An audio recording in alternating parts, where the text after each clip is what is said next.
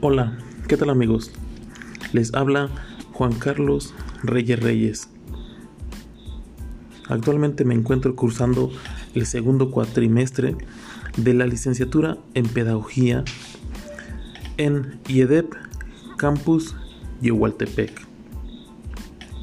A lo largo de nuestra vida cotidiana, ya sea mediante los medios de comunicación, en pláticas con un amigo o un familiar, etc., Seguramente hemos escuchado hablar del término organización de la sociedad civil, pero ¿sabemos qué significado tiene ese término?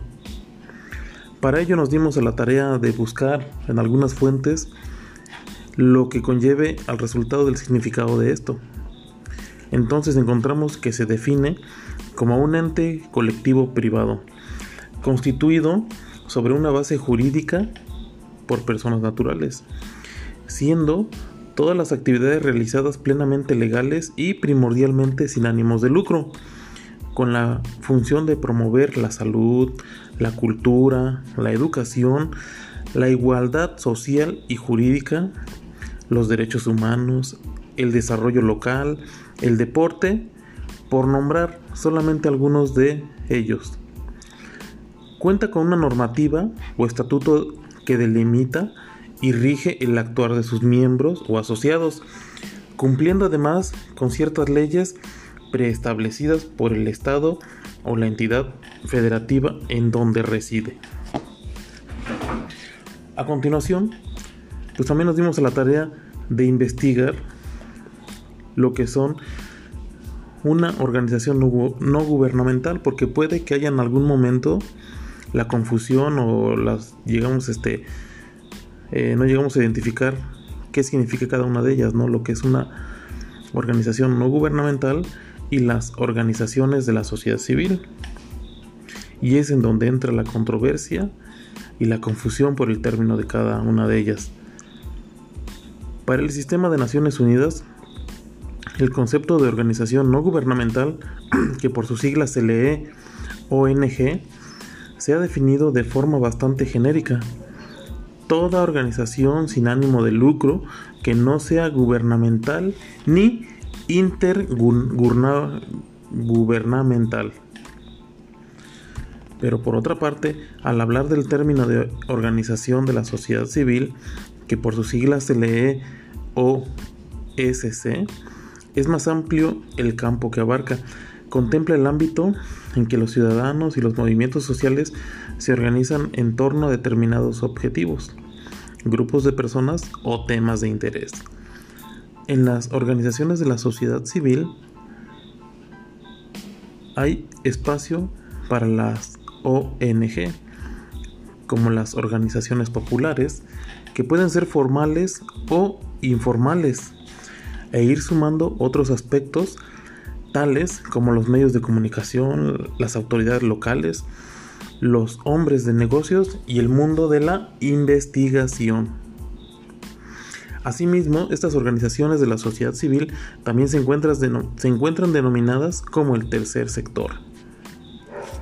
Bueno, contextualizando un poco este tema, eh, nos enfocamos en lo que es la ciudad de Tehuacán, en donde actualmente se encuentran registrados 29 asociaciones civiles, entre las que destaca Transformando Miradas, oficinas del Club Rotary, Caritas Tehuacán, que pues como lo hemos leído anteriormente, ¿no? Son organizaciones que fijan sus metas laborales o a desempeñar en beneficio de la sociedad o de quien menos tienen. Por ello, eh, ya enfocándolo a un amplio criterio, o sea, a nivel nacional, por decirlo así, en el territorio mexicano, habrá más de estas organizaciones civiles que se enfoquen en eso, en realizar su trabajo dirigido a la sociedad en general para lograr un fin determinado. ¿Ok? Bueno, pues agradezco mucho su atención y hasta la próxima amigos.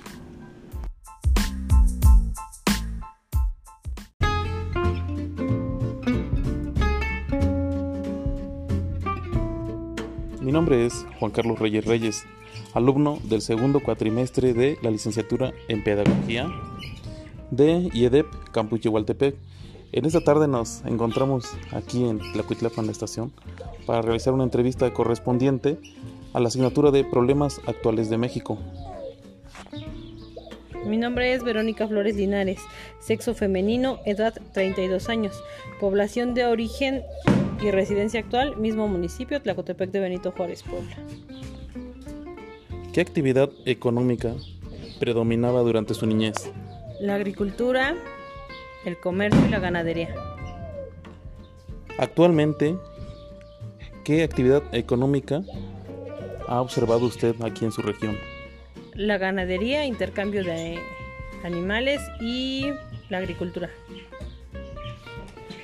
¿Cuántas personas estudiaban en su familia durante su niñez? Solo dos tías. De usted, ¿cuál es su grado máximo de estudios? Licenciatura en Pedagogía terminada.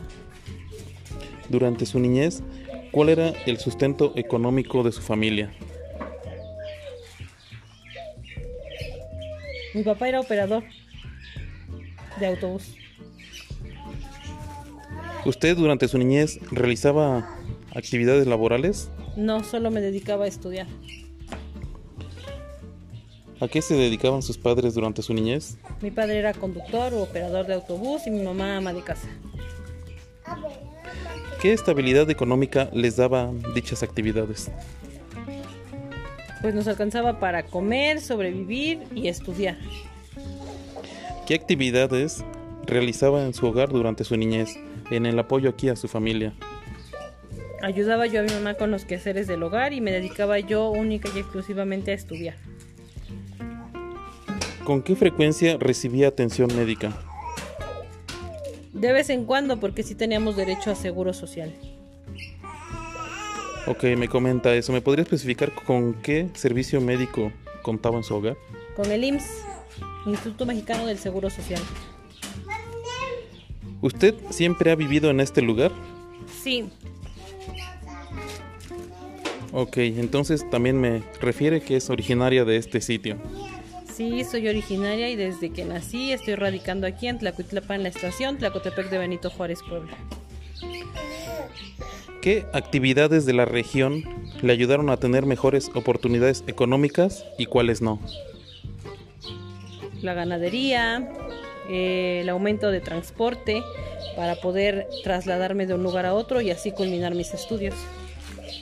¿Existe alguna diferencia en la condición de vida en comparación a la que tuvo en su niñez? Sí, definitivamente la que mis padres tuvieron era muy poco acceso a sus estudios y yo afortunadamente tuve la oportunidad de culminar la licenciatura. Perfecto, bueno, por mi parte es todo. Le agradezco mucho su amabilidad.